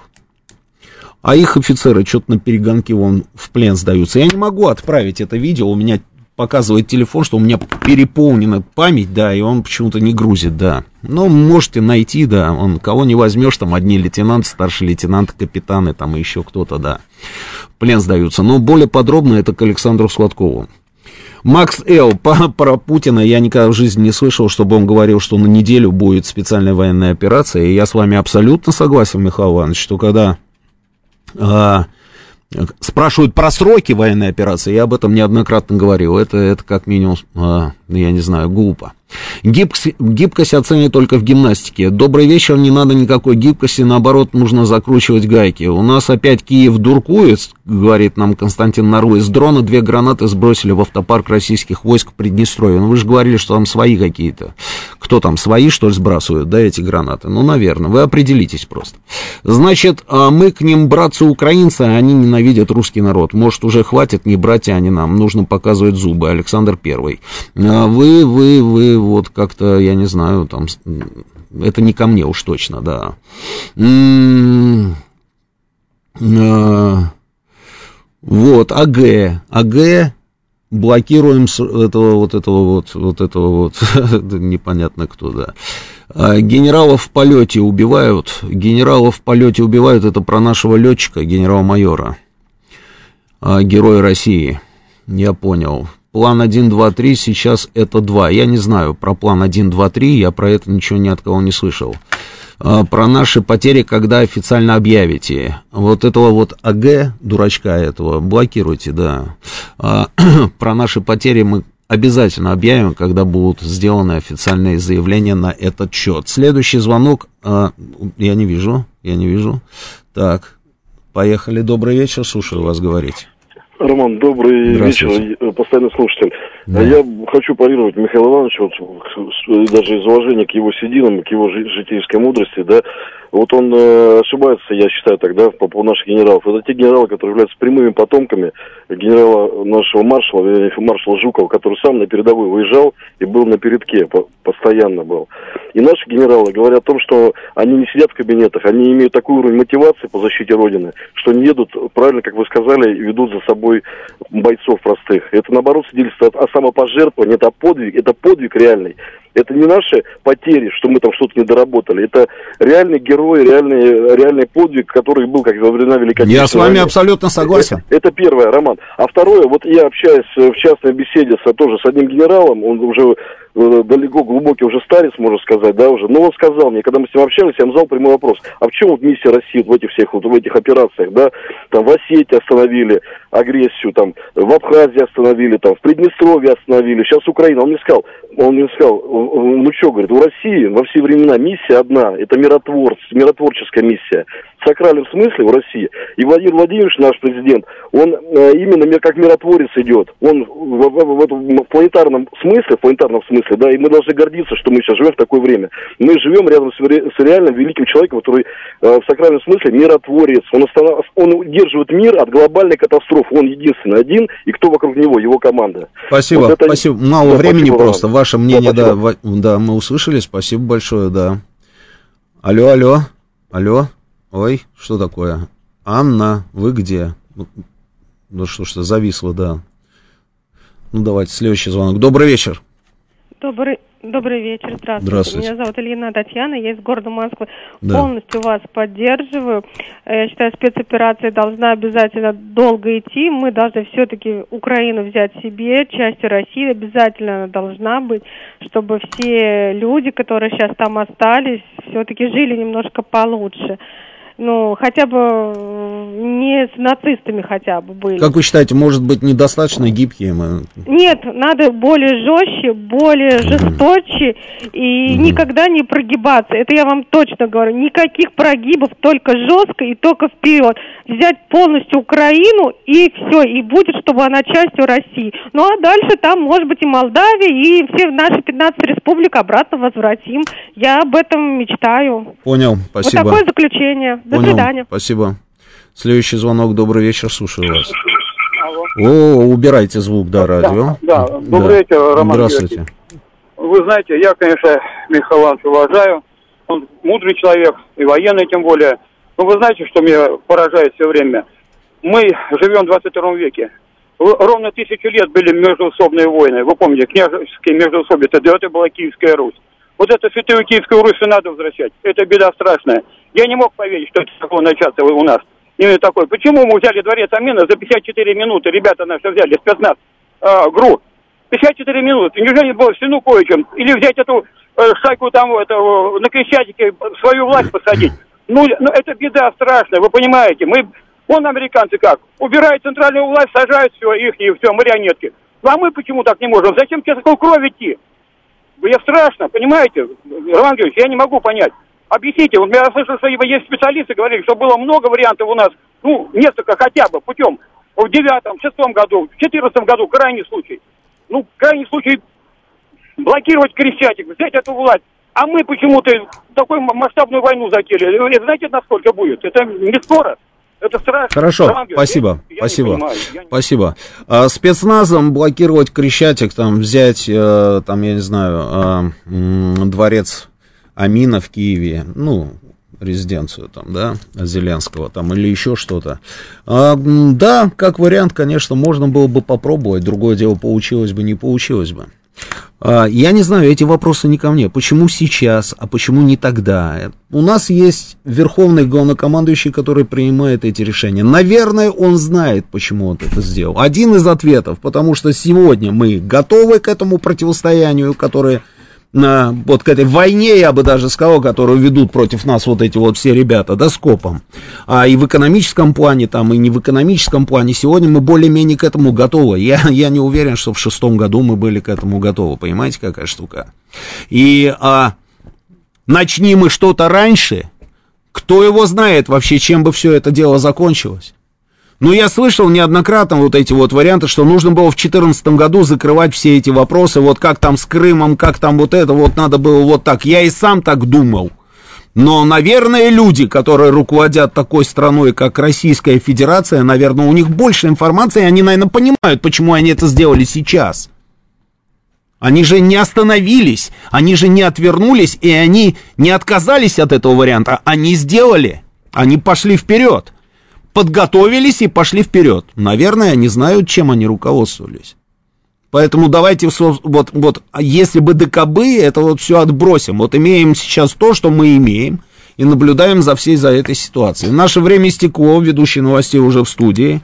После э, нашей программы будет программа про футбол. Два Георгия вам все расскажут про футбол немножечко отвлечетесь, потом будет военный курьер Александр Сладков и Галим Вергасов, и я думаю, что Саша расскажет обязательно и про Романа Кутузова, да, и что он из себя представлял. Я читал его публикации там в телеграм-канале, но вы спросите, он расскажет это, собственно, в эфире «Говорит Москва». Встречаемся через неделю в этой студии.